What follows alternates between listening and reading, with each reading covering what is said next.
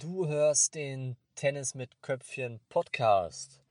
Mein Name ist Marco und wir sprechen in dieser Folge mal wieder über das Tennis in der Halle und worauf du unbedingt achten solltest, wenn dein Spielpartner oder wenn dein Gegner viel mit Slice agiert und du öfters mal dich nach vorne bewegen musst. Wir starten die heutige Folge mit ein bisschen Spielverständnis und auch so ein bisschen Taktik. Ja, du musst natürlich auf dem Platz immer mal wieder überlegen, okay, warum verlaufen die Punkte so, wie sie verlaufen? Und im zweiten Schritt solltest du immer überlegen, wie macht denn dein Gegner überhaupt die Punkte oder warum machst du so viele Fehler? Und ich möchte jetzt mit dir über den zweiten Punkt sprechen. Mir ist nämlich in den knapp 30 Jahren, die ich jetzt auf und neben dem Tennisplatz äh, verbracht habe oder natürlich auch immer noch verbringe, ist mir immer mal wieder aufgefallen, dass viele Spieler so einen, einen kleinen Denkfehler da drin haben, wenn der Gegner viel mit der Rückhand Slice agiert oder manche spielen auch die Vorhand mit Slice. Aber da ist so ein, so ein bisschen, das Spielverständnis scheint da so ein bisschen zu fehlen an manchen Ecken und Kanten. Wenn du jetzt mal überlegst, du stehst an der Grundlinie und der Ballwechsel läuft. So, das heißt, du hast retourniert und hast dich nach deinem Return zum Beispiel in die, in die Platzmitte orientiert oder du hast aufgeschlagen und dann stehst du ja meistens schon in der Mitte und dann fliegt der Ball ein, zwei Mal über das Netz und du hast dich eventuell auch nach links und rechts orientieren müssen, laufen müssen. Dann kann es natürlich immer mal wieder sein, dass dein Gegner, der gerne diesen Rückhand-Slice einsetzt, diesen Slice ein bisschen kürzer spielt. Das bedeutet, es ist nicht unbedingt ein Stopp, aber es ist ein Ball, der dich dazu zwingt, dich nach vorn zu bewegen, Richtung T-Linie, sodass du den Ball oder den Schlag zwischen T und Grundlinie ausführen musst. Das heißt, du wirst so ein bisschen aus deiner Komfortzone an der Grundlinie nach vorn gezogen und musst dann einen Ball spielen, der ganz bestimmte Eigenschaften hat. Denn wenn dein Gegner diesen Slice spielt, vor allen Dingen in der Halle, denn wenn du die Folge davor gehört hast, dann weißt du, der Ball springt in der Halle immer so ein bisschen flacher und schneller ab. Wenn dein Gegner Slice spielt, dann fliegt der Ball zwar langsam in der Luft, wird dann aber noch schneller und noch flacher, sobald er auf deiner Seite auftickt. So, das heißt, du befindest dich zwischen T und Grundlinie und musst von dort der Winkel wird ja schon ein bisschen spitzer für dich, weil du ein bisschen weiter vorne stehst, wenn wir den Winkel zum Netz und zum gegnerischen Feld sehen. Dazu musst du den Ball unterhalb der Netzkante spielen.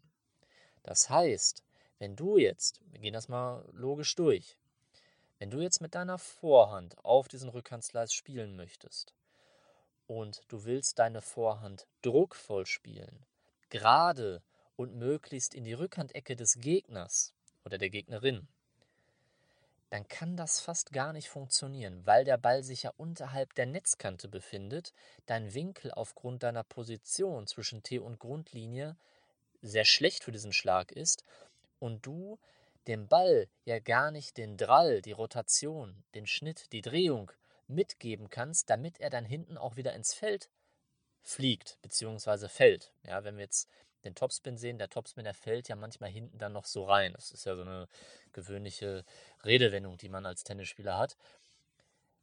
Die, diese Möglichkeit hast du ja gar nicht, wenn du diesen, diesen Slice mit deiner Vorhand schnell und gerade spielen willst.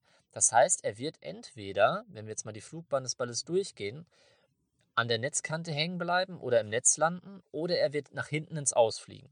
So. Ganz selten gelingt das mal, dass der dann noch irgendwie dann da hinten reinfällt. Ist aber eher unwahrscheinlich.